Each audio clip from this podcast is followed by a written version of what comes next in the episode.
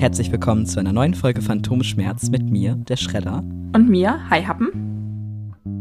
Ja. Ey, das kann doch nicht wahr sein. Wir machen das seit über 40 Folgen, ne? Und wir kriegen es einfach nicht hin. Das ist so lustig. Ich hab was, was ich dir auch noch erzählen wollte. Okay. Und gleich zu Beginn möchte ich einmal mit einer ganz positiven Nachricht starten, weil mich das heute echt so unglaublich glücklich gemacht hat und ich damit quasi meine persönliche Freiheit wieder bekommen habe. Ich habe heute die Bestätigung bekommen, dass mein Fahrrad fertig ist. Ja, mega gut. Hört man den Hund bellen? Ein bisschen, ja. Macht nichts. Das ist authentisch. Auf jeden Fall hatte ich da heute dann angerufen und mal so, so nachgefragt, ja, hm, wie sieht das denn aus? Weil ich ja mein Semesterticket verloren habe. Und dann irgendwann später habe ich dann eine Nachricht bekommen, dass mein Auftrag fertig ist und dass ich das abholen kann. Dann meinten die von wegen, ja, also wir haben jetzt einfach, weil die Ersatzteile nicht kamen, das einfach aus einem neuen Produkt haben wir das halt entfernt und da eingebaut. Sie warten ja da schon so lange drauf. Ja, dass er mal entgegenkommt. Damit hatte ich nicht gerechnet. Ja, sehr cool. Und wo wir schon bei lustigen Anekdötchen zu Beginn sind, mir ist am Samstag etwas sehr Lustiges passiert und vielleicht können einige Menschen da draußen, die auch Piercings haben, da ein bisschen zu relaten. Ich habe Samstagnachmittag gearbeitet und es ist mir ohne Scheiß, das ist mir ewig nicht mehr passiert. Aber die eine Kugel von meinem Zungenpiercing hat sich lose gedreht bei der Arbeit. Ich habe leider die doofe Angewohnheit, immer noch sehr viel mit dem Piercing rumzuspielen. Gerade wenn ich nervös bin, also wenn ich die ganze Zeit an der Kasse stehe. Ich merke das dann halt irgendwann, dass ich ähm, quasi am Ende des Stabes kurz vor der Kugel dann das Gewinde mit den Zähnen fühlen kann falls man versteht, was ich meine. Und normalerweise ist es halt kein Problem, weil ja, drehst du halt eben wieder fest, aber ich stand halt an der Kasse zum einen mit Maske und zum anderen kannst du halt auch vor den Kunden nicht einfach mal eben die halbe Zunge aus dem Mund raushängen lassen und das wieder festdrehen. Und ich stand die ganze Zeit so, scheiße, scheiße, scheiße, scheiße, bitte. Also können schon. Also können schon, ja, es wäre schon ein bisschen komisch. Und du kannst halt auch nicht mal eben weggehen und ich wollte dann halt auch nicht, um mein blödes Piercing wieder festzudrehen, irgendwie behaupten, ich müsste auf Toilette oder irgendwie so. Ist halt auch doof, wenn dann irgendwer einspringen muss. Also ich meine, man sieht ja unter der Maske nicht, was ich mit dem Mund mache. Und ich habe noch irgendwie versucht, das mit den Lippen wieder festzudrehen und das hat aber nicht funktioniert. Und später habe ich auch gesehen, warum. Ich glaube, bei dem Versuch, das wieder festzudrehen, hat sich die eine Kugel im Gewinde verkantet und dadurch habe ich dann die andere lose gedreht. Oh nein. Also ganz, ganz komisch. Ja. und dann stand ich da und dann irgendwann ist die eine Kugel abgegangen und ich war so, scheiße. Und dann stand ich da, hab dann dem, dem letzten Kunden nur noch so halb Tschüss gesagt, hab mich dann kurz einmal weggedreht und so ganz unauffällig unter der Maske die Kugel und den Stab so, ausgespuckt und schnell in meine Tasche gesteckt. Und ich war so, oh nein, oh nein, bitte, bitte mach, dass das niemand gesehen hat. Ja, und hatte dann die ganze Zeit den Stab noch in der, in der Hosentasche, hab dann halt ganz normal weitergemacht. Und habe ihn dann später wieder eingesetzt, als ich Pause hatte. Also jetzt im Nachhinein betrachtet, das ist sehr lustig, vor allem, weil mir das halt ewig nicht mehr passiert ist. Mhm. Äh, und es gibt so Leute, die halt irgendwie regelmäßig irgendwie Piercing-Teile mit essen, weil denn das wohl beim Essen passiert. Also das wurde mir vorher gesagt. Und ich weiß, dass es mir noch nie beim Essen passiert. Es ist mir sowieso lange nicht mehr passiert. War klar, dass es passiert, wenn ich auf der Arbeit bin. Und an der Kasse stehe. Scheiße. Ja, aber nicht schlimm. Aber lustig. Wie war denn sonst so deine Woche? Unaufregend ist, glaube ich, das treffende Wort. Also ich bin jetzt dankenswerterweise mit allen Klausuren durch. Ich habe Mittwoch die letzte geschrieben. Also bis März habe ich dann jetzt erstmal wieder ein bisschen, bisschen mehr Luft. Ähm, aber ich bin noch irgendwie in so einem kleinen Paralysezustand. Also mein Körper und mein Gehirn haben noch nicht beschlossen, dass wir jetzt erstmal wieder ein bisschen runterfahren können. Deswegen, ähm, ich habe die ganze Zeit das Gefühl, dass es nur so, so kurz ist, weißt du, dass ich jetzt irgendwie nächste Woche trotzdem wieder eine Klausur schreibe. Aber ja, das ist nicht der Fall. Ich muss halt aktuell dann echt nur Hausaufgaben machen. Und einen Vortrag muss ich noch vorbereiten, aber das ist eigentlich relativ entspannt. Und ich bin sehr stolz auf mich, dass ich ähm, das gemacht habe. Ich habe nämlich meine Lehrerin in dem Fach, wo ich halt dann den Vortrag halten soll, angesprochen. Und ich bin so froh, dass ich mich getraut habe, das zu machen. Weil das Ding ist, ich habe an sich kein Problem mit Vorträgen. Ich habe auch kein Problem damit, vor Leuten zu sprechen ähm, like, obviously.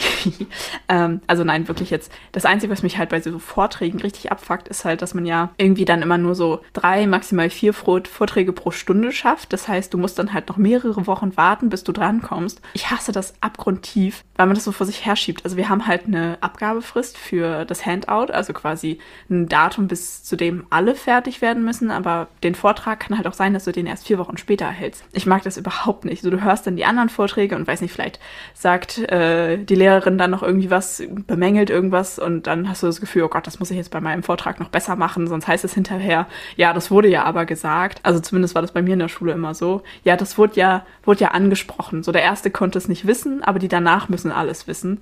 Deswegen habe ich meine Lehrerin angesprochen und gefragt, ob ich mir direkt den ersten Termin reservieren kann, einfach um es halt direkt am ersten Tag dann fertig zu haben. Wie gesagt, also diesen Vortrag muss ich noch machen, aber ansonsten ist es von der Schule her jetzt erstmal wieder ein bisschen ruhiger. Ähm, habe jetzt auch am Wochenende tatsächlich einfach mal Wochenende gemacht. Abgesehen von Samstag, weil ich da gearbeitet habe, aber Freitag habe ich den ganzen Tag im Bett gelegen. Äh, oh, und übrigens die neue Folge GNTM geguckt, da müssen wir auch gleich nochmal drüber reden. Yes. Ähm, ja, und dann habe ich Samstag gearbeitet und Sonntag den ganzen Tag. Also ich habe noch mehr Spoiler, ich habe äh, gepuzzelt, da müssen wir auch gleich noch drüber reden. Ähm, und, und auch sehr viel Zeit auf dem Sofa verbracht und Serie geguckt und gebastelt. Das schreit nach einer Kunstdecke. ja, stimmt, die Kategorie haben wir auch noch. Ja, ein kleines Kunstupdate. Also was ich ja die ganze Zeit schon gemacht habe und das ist so eins der wenigen Bastelhobbys, was ich tatsächlich auch, ähm, seit ich umgezogen bin, wirklich weitermachen konnte. Also zum Beispiel nähen kann ich halt einfach nicht mehr, weil ich in der neuen Wohnung keine Nähmaschine habe und auch nicht den Platz und alles Mögliche. Aber das Knüpfen habe ich ja beibehalten, weil es halt, ja, es braucht halt nicht viel Platz. Also ich habe äh, auf meinem Regal so zwei Holzlatten stehen. Also ich knüpfe immer so Armbänder und die fädel ich da dann halt so auf.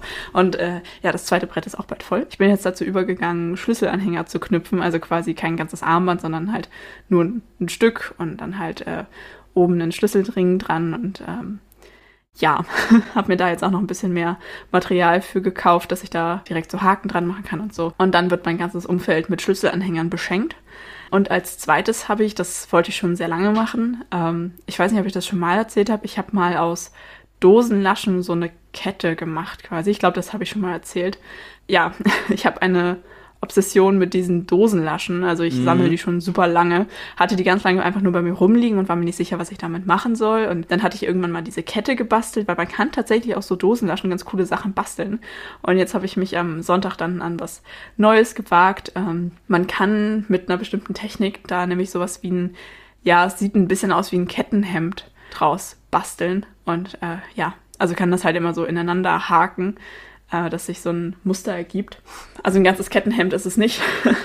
ähm, so ein, ich glaube, man nennt es Collier, also so, ein, so eine sehr große Kette quasi draus gemacht. Also die ist auch noch nicht fertig, aber ich habe es angefangen und das hat auf jeden Fall sehr viel Spaß gemacht. Voll krass ja, es war eigentlich ganz äh, lustig. Also ich saß dann den größten Teil des Sonntages mit meinem Freund zusammen auf dem Sofa und ich halt, ähm, ja, so auf dem Schoß ausgebreitet mit den ganzen Zangen und die ganzen Laschen und alles Mögliche. Und wir haben nebenbei äh, die Serie Hannibal geguckt, also die Serie zu Hannibal Lecter aus Das Schweigen der Lämmer. Und äh, das ist sehr lustig, weil die Serie ist sehr ja, blutig und sehr brutal. Und ich saß da so neben in meine Plüschdecke eingewickelt und hab gebastelt. ja, okay.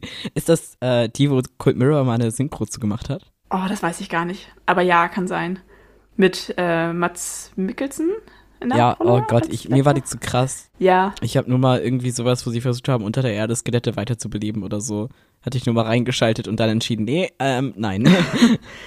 ja, also die, ja, die Menschen haben sie weiter belebt, um da Pilze, Pilze drauf zu züchten. Das war eine der ersten Folgen tatsächlich.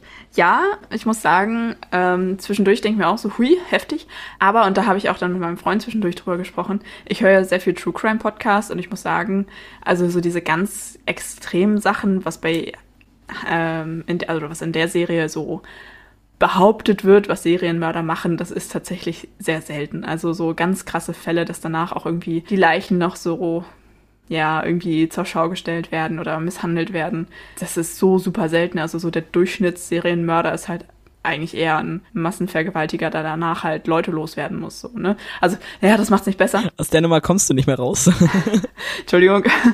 Ja, deswegen kann ich persönlich das sehr gut gucken, weil ich halt weiß, dass es eigentlich sehr fiktiv ist. Also ja, es ist blutig, aber so nur mit blutig habe ich nicht das Problem. Das Einzige, was zwischendurch ein bisschen schwierig ist, wenn es so anfängt, so ganz, ganz leicht übernatürlich zu werden. Also es klärt sich dann hinterher immer auf, was es war, und dann ist man so, ah, okay, das war nicht übernatürlich. Aber auch so, ich möchte jetzt hier niemanden, also Achtung, wer das noch gucken möchte, äh, eventuell Spoiler. Der zweite, um es den da so ein bisschen geht, ähm, der auch bei dann für die Polizei arbeitet, der hat halt gerade in der ersten Staffel immer so psychotische Anfälle und so und da bist du dir nie so sicher, was jetzt echt ist und was nicht und dann fängt eine Szene an und denkst du so, ja, okay, das ist echt und dann passiert irgendwie crazy shit und bist so, ah, okay, nee, war doch nur ein Traum oder ein, eine Wahnvorstellung. Der unzuverlässige Erzähler. ja. Und dann war zwischendurch, das hat mich echt gekillt. Wer mich kennt, weiß, dass ich so gar nicht auf Horrorfilme stehe. Gerade ich bin super anfällig für Jumpscares. Und dann war da halt ein Fall, ein Mordfall, wo dann äh, die Täterin ein bisschen war wie das Mädchen aus The Ring. Die hat sich halt immer unter Betten versteckt, ist in Häuser eingebrochen, hat sich dann unter den Betten versteckt und die war halt ähm, ja total, also psychisch krank und hatte, ich glaube, wenn ich das richtig verstanden habe, auch Lepra. Äh, das heißt, sie ist irgendwann halt vor einem weggelaufen und der wollte sie halt so am Arm festhalten und dann hat er, ja, wollte es halt festhalten und hatte dann plötzlich so ein Stück Haut von ihr in der Hand und so, keine Ahnung. Und äh, ja, allein schon dadurch, dass sich dieses Mädel immer unter Betten versteckt hat, war ich so, nein, bitte, mach das nicht. Das war mir, das war mir dann doch zu gruselig. Aber ansonsten so dieses, ja, nur dieses super brutale, das beeindruckt mich ehrlich gesagt nicht so sehr. Ich kann das für mich sehr gut von der Realität trennen. Mir war es trotzdem zu gruselig. Also mir war schon irgendwie klar, ja, das, das ist so, das war irgendwie, war es mir zu doll. Also so. Ich bin doch eher ein Fan von leichter Unterhaltung. Ja, kann ich verstehen, aber irgendwie fürs Wochenende war das jetzt echt nice. Ja, glaube ich dir. Oh, apropos Leichen. Ich hatte eine ganz witzige Situation jetzt, äh, ich glaube sogar gestern. Eine Freundin von mir hat mich angerufen und ich habe die Angewohnheit, dass ich mich immer nicht mit den, also nicht halt vernünftig mit meinem Nachnamen melde, sondern halt immer mit irgendwas anderem.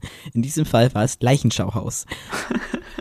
Es war aber so, dass ich jetzt irgendwie, ja, doch ja auch durch den Stimmbruch anders klinge. Und sie war halt echt so sehr, es war so ein Moment Schweigen. Und ich so, hab dann ihren Namen gesagt und war so, ja, was möchtest du denn? Und sie so, oh, weißt du was, deine Stimme klingt echt jedes Mal anders. Ich habe mich gerade voll erschrocken. Aber es ist so schön. Da habe ich halt gar nicht drüber nachgedacht, dass das auch passieren kann. Da muss ich aber auch nochmal zu einhaken, dass es jetzt tatsächlich öfter passiert, dass ich richtig gegendert werde. Ich hatte jetzt eine prägnante Situation, also ich war ja jetzt äh, die letzte Woche in Kiel und bin jetzt auch zu 77 Prozent ungefähr mit meiner Wohnungsauflösung durch. Da haben mir mein Papa und meine Schwester ganz lieb geholfen. Liebe Grüße an Minecraft an dieser Stelle. Und ja, diese Telefonate mit Nachmieter und Strom abgemeldet, Internet abgemeldet und halt, ja, das war jetzt so was halt irgendwie anstand. Ich war noch bei der Therapie und habe endlich mein erstes Gutachten vom Gericht bekommen. Das heißt, das ist auch schon mal durch. Aber als ich das Internet abmelden wollte, muss ich ja den Router zurückbringen. Und dann bin ich zu einem, ich weiß gar nicht, wie man das nennt. Ich möchte den Namen nicht nennen. Netzanbieter, Internetanbieter, Mobilfunkgeschäft in Magenta gefahren. Ja. Dann war ich da halt im, im Empfang. Dann schreiben die auf, wer da ist und die Uhrzeit. Und dann hat er automatisch Herr aufgeschrieben. Und ich war so, wow, krass. Oh, voll cool. Weil das tatsächlich das erste Mal war. Das allererste Mal. Und dann musste ich meinen Ausweis vorzeigen. Oh nein. Und ja, alles war alles wieder, war wieder kaputt. kaputt. Und ähm, dann hat er das halt durchgestrichen. Und ähm, ja, dann wurde ich aber aufgerufen, dass, also es kam dann halt so eine Betreuerin und die hatte mich dann halt, also dann hatte ich halt mit die gesprochen, bin dann halt mitgegangen und dann haben wir halt über diesen Vertragskündigungsdings, weil ich brauchte ein Sonderkündigungsrecht, weil du ja nicht einfach so aus dem Internetvertrag rauskommst. Und dann meinte sie, ja, aber das ist ja nicht, der ist ja nicht über ihren Namen gemeldet. Und ich so, hä? Und dann, der ist ja noch über meinen alten Namen angemeldet. Und der ja aber auch noch aus mein, auf meinem Ausweis steht, so. Und ich war so, hat sie das gerade wirklich gesagt? Und dann habe ich ihr das halt erklärt und halt auch meinen Ausweis vorgezeigt und auch meinen Ergänzungsausweis. Und die war aber total tolerant. Also die hat da keine große Sache draus gemacht, sondern hat das einfach so hingenommen, als wenn das selbstverständlich gewesen wäre. Fand ich richtig, richtig gut. Ja, also die war allgemein, hat die total, also ihren Job total gut gemacht. Auch die hat sich richtig dafür eingesetzt, weil eigentlich hätte ich dieses Sonderkündigungsrecht halt nicht bekommen. Und die hat sich halt richtig dafür eingesetzt, dass ich ab nächsten Monat kein Internet mehr zahlen muss, obwohl ich das eigentlich hätte bis September machen müssen. Ja, voll cool. Ey, sowas wünscht man sich doch, oder? Da kam aber noch ein Nachteil. Und zwar mussten wir dann warten, weil sie dann halt äh, auf den Rückruf, die müssen ja immer in der Zentrale anrufen, wenn die Sonderkündigungsrecht einreichen. Haben wir halt darauf gewartet und dann fingen sie an, mich nach meinem Handytarif auszufragen. Oh nein. ich ja. ahne Böses.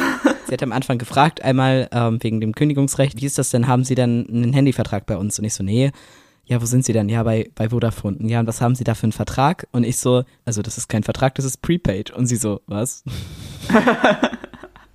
Geil. Ist halt noch der erste Vertrag, den ich jemals gemacht habe. Und sie so, ja, wollen Sie, brauchen Sie doch mal einen neuen, oder?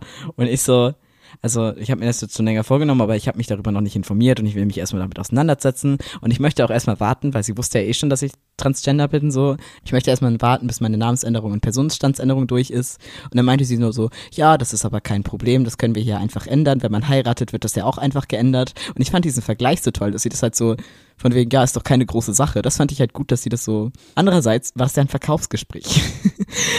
ja, ich gut. kann so schlecht Nein sagen. Das heißt, ich habe mich wie um Hängen und Würgen, habe ich versucht, irgendwie mich da rauszuwinden. Meinte dann so, ja, ich brauche ja auch meine Handynummer aktuell und irgendwie passt mir das auch alles nicht so. Und sie so, ja, aber dann können Sie das ja jetzt schnell erledigen. Wir müssen ja eh gerade warten.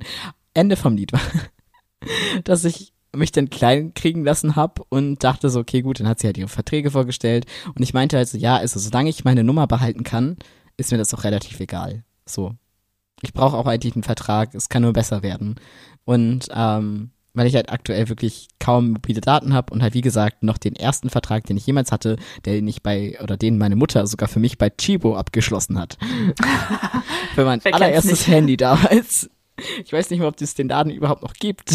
dann musste ich bei Vodafone anrufen. Ich hatte zu dem Zeitpunkt kein Handyguthaben und dann meinte ich halt auch so, ja, also ich habe aktuell gerade, weil ich ein Prepaid-Handy habe, kein Guthaben. Das war auch so unangenehm, ey. Es war so unangenehm. Geil. Dann dachte ich, okay, gut, vielleicht kann ich mich da irgendwie rausfinden, indem ich das halt sage. Und es war ja die Wahrheit. Also ich konnte da halt wirklich nicht anrufen. Und es war so, ja, aber Sie müssen von Ihrem Handy aus anrufen. Plötzlich musste ich dann aber nicht mehr von meinem Handy aus anrufen, sondern ich habe dann von dem Festnetztelefon, ich will nicht den Namen sagen, dieses Anbieters dort angerufen und mit so einem Shop-Mitarbeiter telefoniert, der halt auch so war, ja, und warum möchten Sie denn nicht bei uns bleiben? Wir haben ja auch folgende Angebote. Haben Sie da nicht dran Interesse? Und ich so, ich will jetzt hier kein Verkaufsgespräch Oh führen, ich sitze hier in einer fremden Filiale. Unangenehm. Auf jeden Fall haben die dann meine Nummer freigegeben. Also ich hatte am Anfang versucht, es geht ja darum, du musst ja die SIM-Karte auch dann irgendwann abholen. Und dann, ich war ja dann direkt wieder zurück, so ich war nur noch einen Tag da. Da meinte sie so, ja, ähm, das ist kein Problem. Dann machen wir jetzt eine Ausnahme, das dürfen wir eigentlich nicht, dann können sie die SIM-Karte direkt mitnehmen. Und ich so, boah, ich komme aus dieser Scheiße hier nicht raus. Oh nein. Dann bin ich halt heim und dachte, naja, gut, schon mit so einem mulmigen Bauchgefühl, das war keine gute Idee.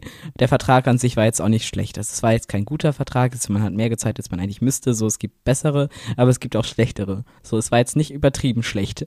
Dann kriege ich so eine Nachricht, dass irgendwie, dass mein Auftrag angenommen wurde und hier ihre neue Rufnummer. Und ich so, ich habe der Frau deutlich erklärt, dass es für mich überhaupt nicht klar geht, wenn die Nummer weg ist. Das ist das, ist das einzige Kriterium, was ich habe, dass die Nummer bleibt, weil ich die nicht ändern kann aktuell. Und dann war sie auch gleich so von wegen, ja, aber mittlerweile sieht man das ja auch bei WhatsApp, wenn man die Nummern ändert. Und ich dachte mir, meine wichtigen Kontakte haben mich nicht bei WhatsApp. Ah, super. Habe ich da halt nochmal angerufen und meinte sie, ja, ich hatte hier einen Fehler, ähm, da hatte ich mich vertippt, ich muss ihre Nummer jetzt nochmal hier das neu machen, sie kriegen gleich einen anderen Vertrag und den storniere ich. Und dann dachte ich schon so, oh, toll.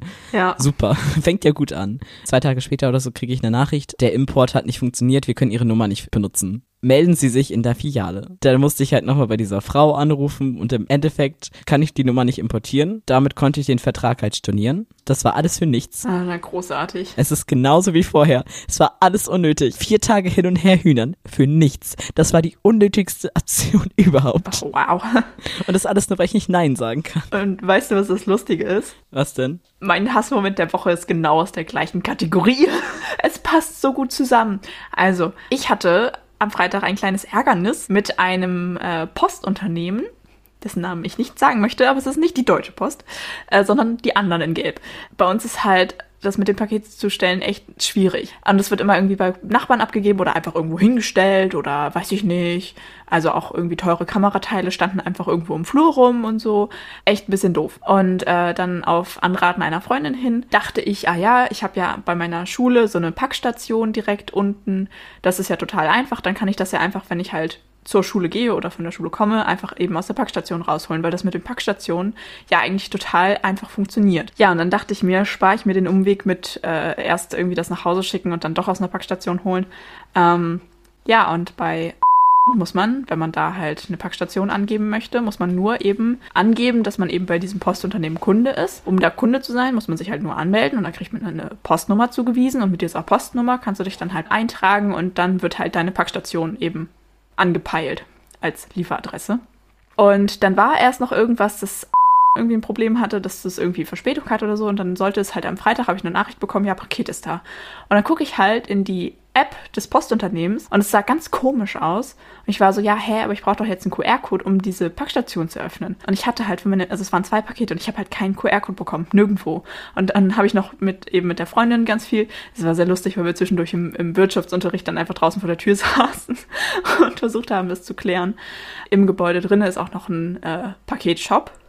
Und dann haben wir da noch nachgefragt, weil dann nämlich auch noch die App abgestürzt ist. Die waren so, ja, nee, können wir jetzt auch nichts machen, ja, müssen Sie mal da und da anrufen. Und dann habe ich da angerufen, ganz tapfer. Und die haben mir dann gesagt, ja, können wir jetzt auch nichts machen, ja, äh, unsere Server sind gerade abgestürzt, ja, rufen Sie in einer Stunde nochmal an. Wow. äh, ich habe dann nicht nochmal angerufen, weil ich dann nämlich in der Zwischenzeit rausgefunden habe, und ich weiß nicht, ob ich einfach nur strunzdoof bin oder ob das wirklich ein dummes Konzept ist. Ich habe dann festgestellt, ich kann zwar Sachen zu dieser Packstation liefern lassen, ich kann aber aktuell die Packstation noch nicht öffnen, weil man dafür erst seine eigene Adresse per Post verifizieren lassen muss. Wow. Und das muss man in zwei Schritten machen. Also du kannst dich da anmelden, ja, und dann bist du auch Kunde und hast auch eine Postnummer, mit der du dann halt überall Packstationen als Lieferadresse angeben kannst.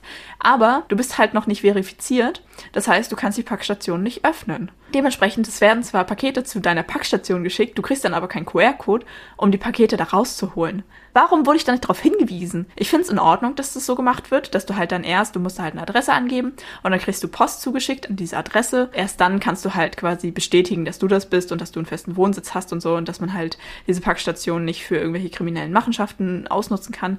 Das finde ich ja grundsätzlich in Ordnung, dass sie das so machen. Ist ja auch irgendwo richtig. Aber da denke ich mir so, hä? Warum werde ich da nicht darauf hingewiesen? Ich habe das erst rausgefunden, als ich mich dann halt echt lange durch diese App durchgeklickt habe, äh, mir mehrere Videos im Internet auf irgendwelchen Frageseiten angeguckt habe und dann irgendwann festgestellt habe, ach so, aha, ich muss hier erst noch, ja, und du musst hier erst auf in der App dann auf den Reiter Packstation gehen und dann erst muss ich die Packstation aktivieren, dann erst wird der Brief losgeschickt und ich hoffe so sehr, also die, die Pakete werden immer eine Woche gelagert in diesen Packstationen. Es ist am Freitag angekommen und dieser Brief soll innerhalb von zwei bis fünf Werktagen ankommen. Ich hoffe so sehr, dass der Brief noch rechtzeitig ankommt, damit mein Paket nicht zurück zurückgeschickt wird, weil das wäre einfach so der größte Abfuck.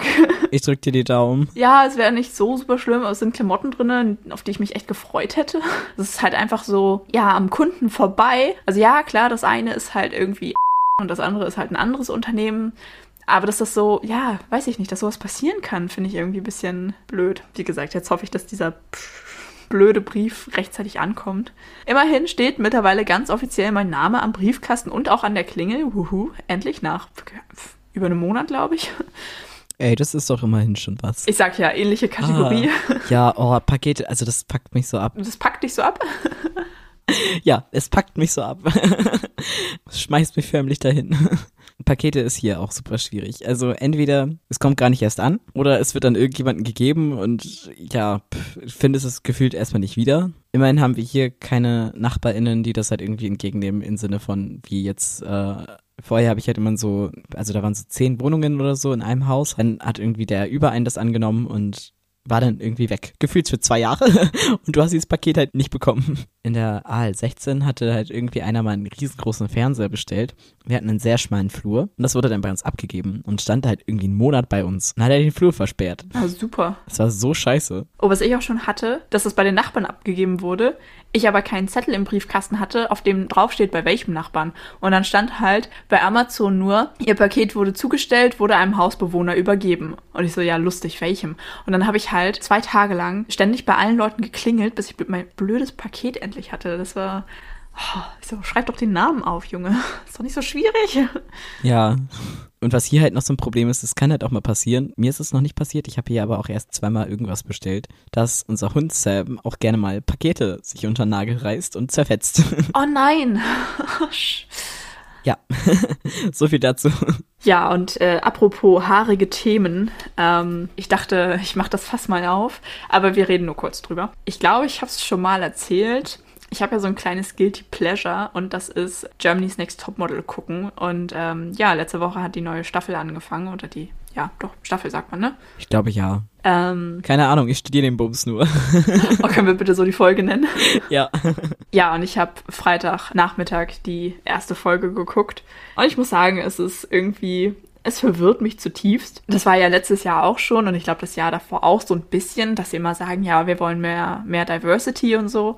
Ähm, also letztes Jahr waren auch schon in Anführungszeichen Curvy Models dabei, also halt ganz normal proportionierte Menschen. Genau, also so dass ähm, das Körperbild hat sich auch schon letztes Jahr ein bisschen gewandelt und dieses Jahr haben sie gefühlt alle Anmeldekriterien geändert. Äh, was ich aber ganz lustig fand, eigentlich war ja die erste Folge immer das offene Casting. Das war diesmal nicht. Man konnte sich anscheinend irgendwie online bewerben, was man auch schon immer konnte vorher. Ähm, aber es wurden jetzt halt irgendwie, ich glaube, 30 Kandidatinnen schon so vorausgewählt und dann hat es halt direkt mit der ersten mhm. Runde quasi angefangen und nicht mit dem Casting. Das hat mich irgendwie verwirrt. Und ich hatte, ohne jetzt irgendeiner von den Kandidatinnen zu nahe zu treten oder auch dem Sender. Aber ich hatte das Gefühl, dass da sehr viele Leute nur für die Quote dabei sind. Was? Niemals. Also. Ja, okay, sorry. Überrascht mich jetzt nicht. Also, dass sie da auch immer irgendwie ein paar Leute raussuchen, die besonders viel Drama machen. Ja, okay. Aber halt auch so Leute, ja, weiß ich jetzt nicht, ob Modeln so deren größter Traum ist.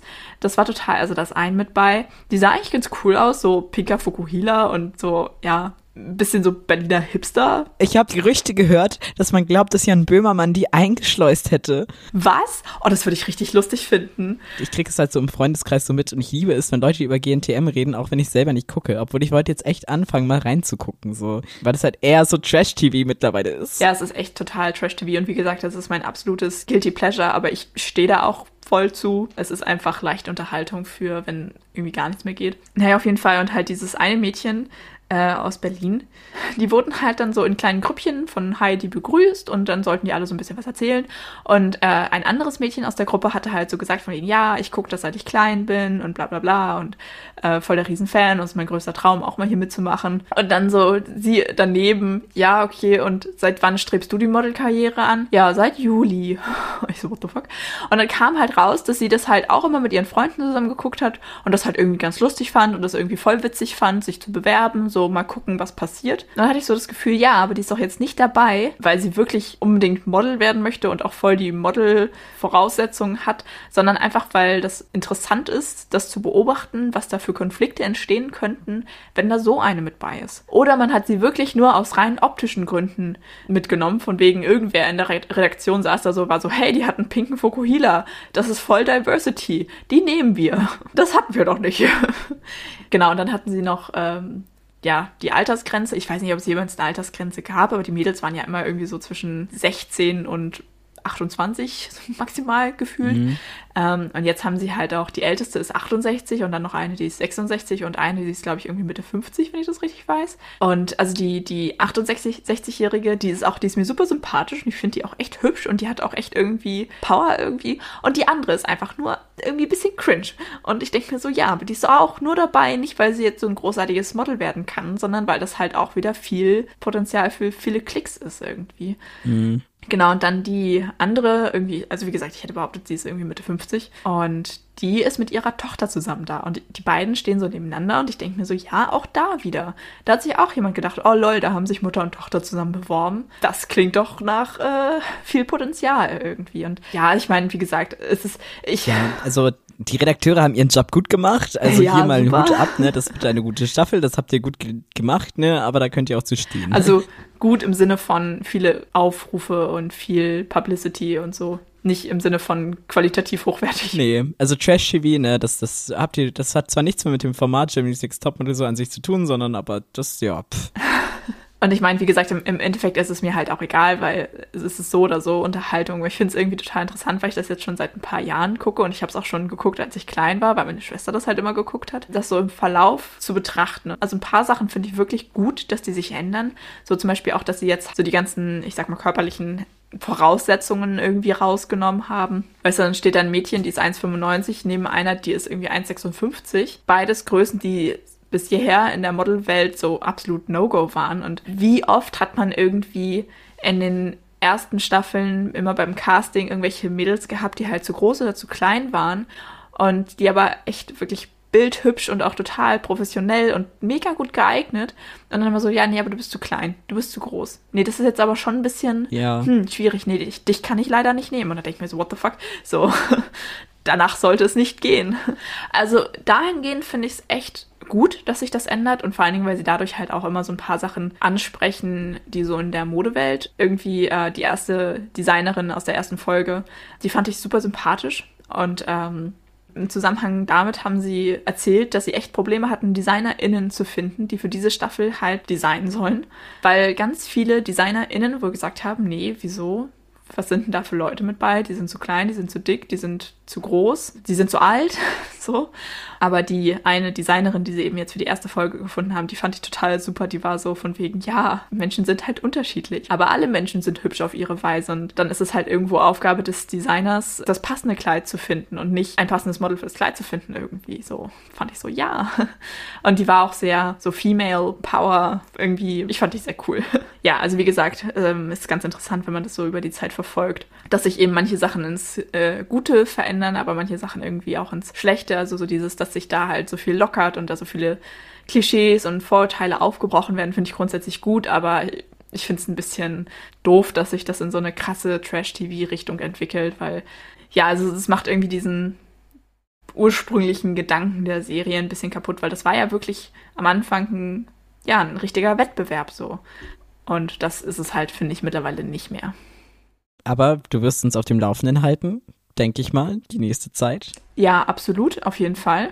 Aber wir sind ja kein Medienpodcast, sondern hauptsächlich sind wir ja getaggt als ein Hobby-Podcast und deswegen wollen wir heute mal über eins unserer Hobbys sprechen. Und zwar in der Vorbereitung hatte ich mich mit einer Freundin unterhalten und die meinte, dass wir uns ja mal über das Thema Puzzeln unterhalten könnten. Und dann dachte ich so, was für eine schwachsinnige Idee wie geil, nehmen wir. und dann hatte sie so ein paar Fragen reingestellt, so von wegen, und ich dachte, wow, okay, gut, also so ganz spontan einfach rausgehauen, also da auch nochmal Props an diese Freundin. Die fand ich echt richtig lustig und mir ist total viel dazu eingefallen. Je nachdem, wie lang das hier wird, können wir da auch noch einen zweiten Teil rausmachen oder irgendwie Zusatzmaterial. Weil mir ist echt wirklich super viel dazu eingefallen. Dazu würde ich jetzt erstmal die erste Frage stellen, und zwar, wie puzzelt ihr? Erst am Rand und dann das Innenleben oder andersrum? Erst der Rand ich habe tatsächlich so eine, so eine Technik, ich sortiere alles vor. Also wenn ich spezielle Punkte habe oder so, dann suche ich halt nach Mustern raus und äh, sortiere erstmal die Farben komplett durch. Und manchmal fange ich dann mit eins, also einzelnen Musterteilen an oder halt mit dem Rand. Also Randteile sortiere ich dann auch immer extra raus, unabhängig der Muster. Meistens fange ich aber mit dem an, was am kleinsten oder der kleinste Aufwand ist. Also ich mache das so, wie es mein Papa auch schon immer gemacht hat, deswegen ich werde es auch niemals anders machen.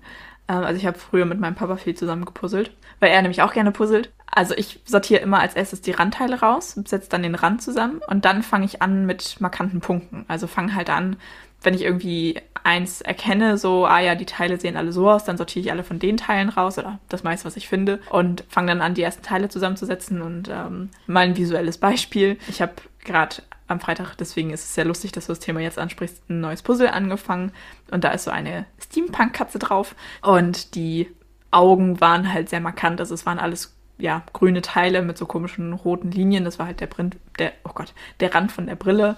So, das war halt sehr markant und ja, so, so Schlüssel und Zahnräder und Teile vom Hut und so. Ja, und jetzt habe ich da einen Flickenteppich aus einer halben Katze, einem halben Hut und Teilen von Schlüsseln. und jetzt muss ich die Lücken füllen. Ja, so mache ich das auch. Also ich arbeite nicht irgendwie im Schneckenmuster denn von außen nach innen so oh durch oder Gott, so. Das, nein. das kann ich nicht. Ähm, Nein. Andere Leute das können, aber ich finde auch cool, dass jeder so seine eigene Technik hat. Ich habe das tatsächlich früher genauso gemacht wie du. Ähm, und das habe ich auch von meinem Papa gelernt.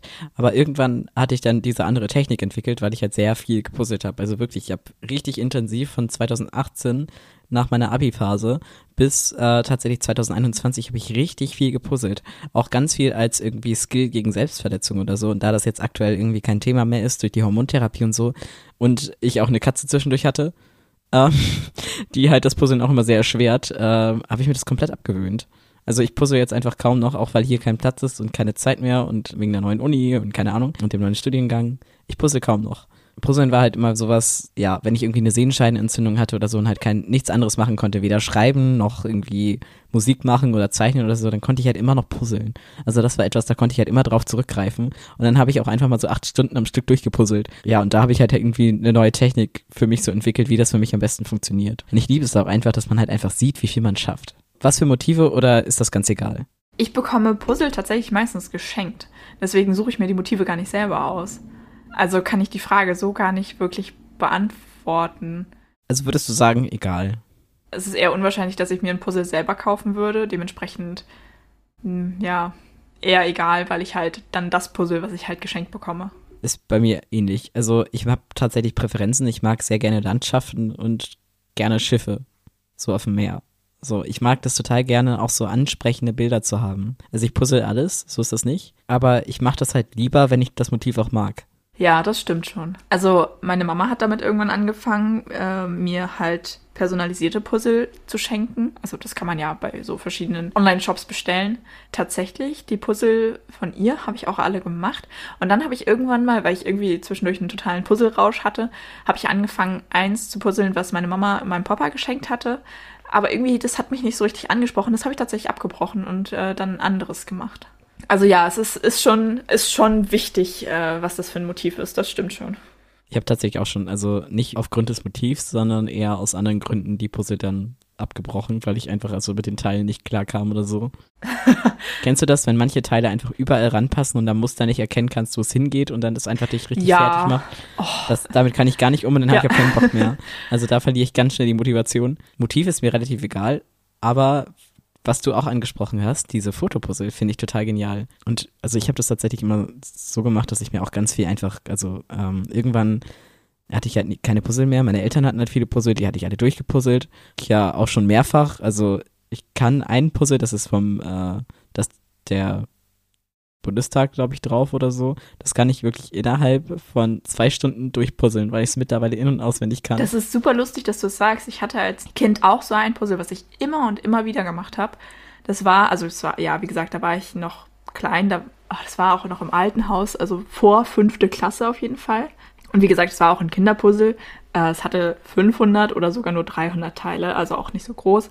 Und das war ähm, so gezeichnet oder so halt ein gemaltes Bild äh, von der Arche Noah, wie da halt die ganzen Tiere drauflaufen und halt so ähm, ja von allen Seiten angeströmt kommen und dann halt ganz viele super süße Details und so. Und das habe ich geliebt, dieses Puzzle. Und ja, das konnte ich auch irgendwann fast auswendig und vor allen Dingen, weil halt da so viele Details drauf waren, dass du halt teilweise echt irgendwie nur ein, zwei Puzzleteile pro Motiv hattest. Also dann irgendwie, weiß ich nicht, ein, ein Affe, der auf ein Puzzleteil gepasst hat oder so, weil er nur irgendwo ganz klein im Hintergrund war. Dadurch hattest du halt super schnell super viele Anhaltspunkte.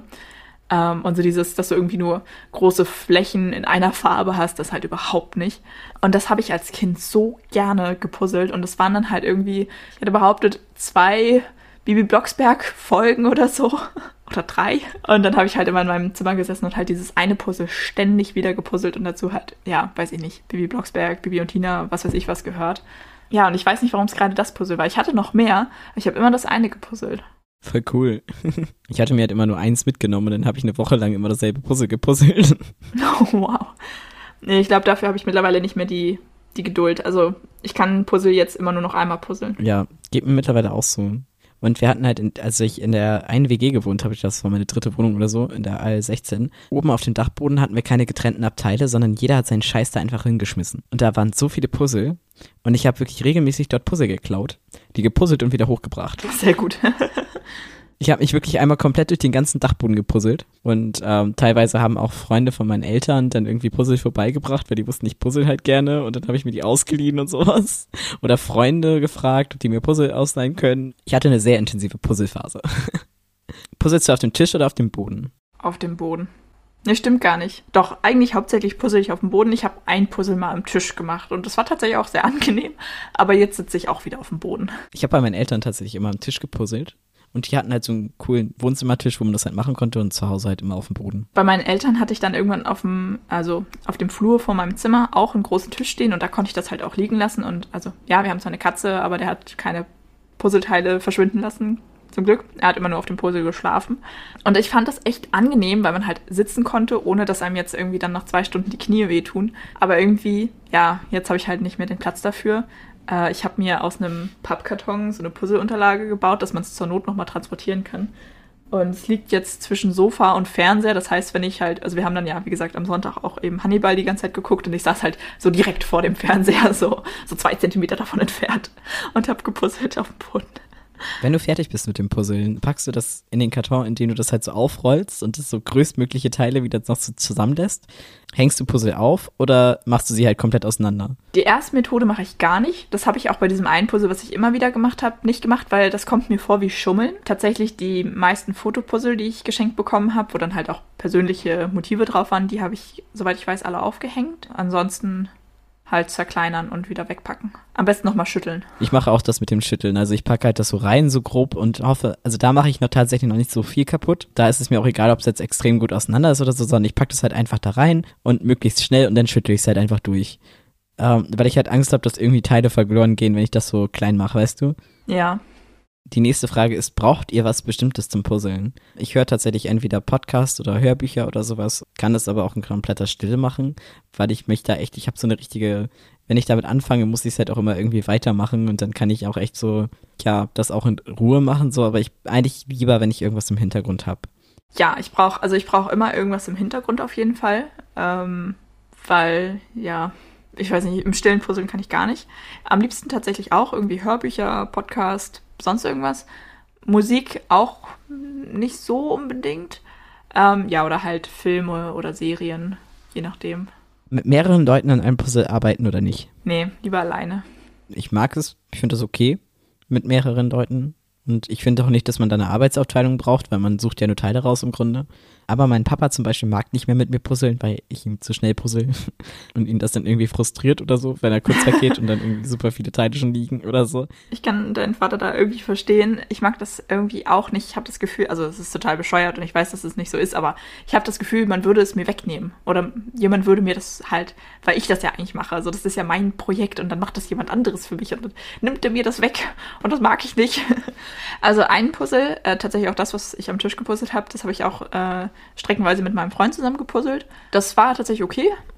Also ist jetzt nicht, dass ich sage, oh Gott, das mache ich nie wieder. Abgesehen davon, dass er da, glaube ich, auch gar nicht so viel Lust zu hat. mit meinem Papa puzzle ich, also wir haben das lange nicht mehr gemacht, aber mit ihm puzzle ich auch gerne zusammen. Ähm, aber ich glaube, das ist auch einfach so ein Kindheitsding. Und ja, ich glaube, solange man mit, mit einer Person zusammen puzzelt, die langsamer puzzelt als man selber, ich glaube, dann ist es noch ertragbar. Vielleicht sollte ich in Zukunft langsamer puzzeln als die Person. Wir haben tatsächlich mal ähm, mit der Theatergruppe so eine Freizeit gemacht und da haben wir mit sieben Leuten ein 1000 Teile Puzzle gepuzzelt und waren innerhalb von einer Stunde durch. nice. Das war schon hardcore. Also das war schon, du wusstest gar nicht mehr, wo du wie jetzt ranpuzzeln kannst, weil alle unterschiedliche Techniken hatten. Wir hatten halt auch eine dabei, die, die hat zwar, äh, hat sich, die puzzelt auch so Puzzle ohne Muster, weißt du? Und die hat dann die ganze Zeit, oh, das ist ja so easy und so einfach und keine Ahnung. Und ich finde es immer dann, ja, keine Ahnung. Nee, sowas. Hm. Die war trotzdem nicht schneller als wir. sie hat sich halt nur die ganze Zeit, wie toll sie puzzeln kann. Und ich dachte nur so, es ist doch nur ein Puzzle. So, gibt es da irgendwie Präferenzen, dass man das gut kann oder schlecht kann oder schnell kann oder langsam kann? Das hat mehr Faktoren als können. Ja, das stimmt. Wo wir ja auch gerade schon bei der nächsten Frage wären. Würdest du so Impossible Puzzles machen, also so, ja, einfarbige oder so ein ganz schweres Muster, also so, so ganz kleine Muster, die sich immer wieder wiederholen, wo du halt null Orientierungspunkte hast. Nee, ich glaube, das ist nichts für mich. Ich glaube, das ist, da bin ich zu schnell von frustriert. Ist auch nichts für mich, würde ich auch nicht machen. Ich scheitere immer schon an sehr großen Flächen. Also an großen einfarbigen Flächen im Motiv, die kommen bei mir immer als letztes. Nee, würde ich auch tatsächlich auf keinen Fall machen, weil ich halt wirklich, wie vorhin schon gesagt, ich mag halt die Ästhetik bei Puzzeln ja, also ich glaube, das Einzige, was ich mir noch vorstellen könnte, wäre so, so mosaikmäßig, also dass es immer noch ein Muster hat, so im Stil von Kirchenfenstern. Also sowas könnte ich mir eher noch vorstellen. Da hat dann bestimmt auch viele Teile, die sehr ähnlich aussehen, aber du hast immer noch irgendwie einen Rahmen, an dem du dich orientieren kannst und so. Ja, auf jeden Fall. Obwohl ich das auch teilweise sehr gerne mache, dass ich zum Beispiel Himmel und sowas puzzle ich total gerne. Aber da hast du ja auch Strukturen, der, an auch denen lieber du dich dann, ohne Wolkenheizung. Ach so. ja, genau, also so Farbverläufe und so, ne? Ja, aber da hast du ja auch wieder Orientierung. Durch Farbverläufe. Ja, genau. Aber trotzdem, manchmal hast du ja auch nur rein blauen Himmel. Das kann ich auch gut. Ja, das, das kann ich nicht gut. da habe ich tatsächlich eine ganz gute Taktik entwickelt. Also da puzzle ich halt nicht nach Farbe, sondern nach Formen und ähm, sortiere dann halt die Puzzleteile nach Form durch und gehe dann halt so, so durch. Das macht mir weniger Spaß tatsächlich, aber mit der Taktik funktioniert das ganz gut. Also tatsächlich habe ich dann meistens den Himmel auch vorher fertig vor den anderen Sachen. Ich glaube, das ist auch nur, weil ich Himmel teilweise sehr schön finde, so, so ein Sonnenuntergang oder so, das puzzelt man dann halt einfach gerne. Nur Himmel würde ich nicht, also nur so eine blaue Fläche oder so, niemals. oder nur so ein reiner Farbverlauf, nein. Nee. so viel dazu. Genau, wenn ihr mal irgendwelche Fragen habt in diese Richtung oder so, dann könnt ihr uns die natürlich immer gerne über Instagram oder andere Social Media Plattformen schicken. Wir freuen uns über jede Einsendung. Was ist denn deine Dauerschleife der Woche? Meine Dauerschleife der Woche ist Sun von Loveless. Das ist ein Künstler, der auch ganz viel Cover macht, vor allen Dingen auch auf Instagram. Ähm, und ich bin drauf gekommen, weil der nämlich mit einem anderen äh, zusammen halt ein Cover gemacht hat von einem Lied. Ähm, ich habe, also es ist, das kennt man, aber ich habe vergessen, wie das heißt oder wo das herkommt. Und ich fand das so cool. Und ich habe so verzweifelt dieses Lied gesucht, aber es war halt nur so ein einminütiges Video auf Instagram und ich habe das so gefeiert und ich habe so verzweifelt dieses Lied gesucht, dass man das irgendwie bei Spotify oder sonst irgendwo als Ganzes hören kann. Und ich habe es nicht gefunden, weil die das halt nicht veröffentlicht haben. Äh, bin aber dadurch eben bei diesem Künstler hängen geblieben und der hat auch ein paar ganz coole andere Sachen und auch, wie gesagt, viele Cover. Und ich hoffe sehr, dass die zwei zusammen noch eine volle Version für Spotify von diesem einen Cover hochladen. Meine Dauerschleife der Woche ist die neue Single, gerade erst erschienen von Bartein, The Howling. Nice. Ja, dann würde ich sagen. Und bis zum nächsten Mal. Oh, sorry. Abmoderation kann ich. Wir tauchen ab. Und bis zum nächsten Mal bei Phantomschmerz. Tschüss. Tschüss.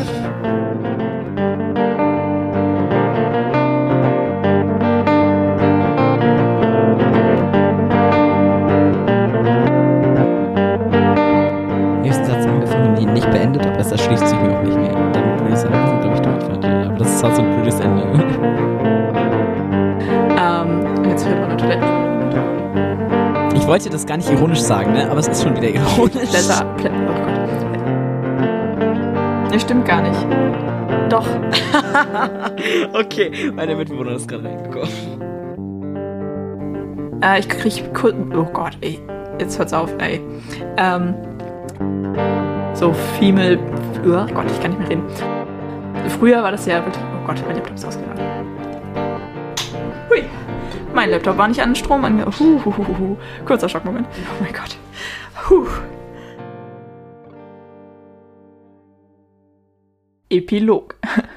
Eine lustige Geschichte von äh, mir aus dem Unterricht. Wir haben in Arzneimittelkunde ein neues Thema angefangen. Wir haben jetzt das Thema Schmerzmittel. Und als Einst- Einstieg ins Thema ähm, sollten wir halt einfach mal an der Tafel alles Mögliche sammeln, was uns so zum Thema Schmerzen eingefallen ist. Und ich habe mich tatsächlich gemeldet und Phantomschmerz gesagt. Ich war so, yes, es steht an der Tafel. Und ich habe mich so gefreut wie Bolle und ich saß an der Klasse und war so, hey. Nice. und niemand versteht es.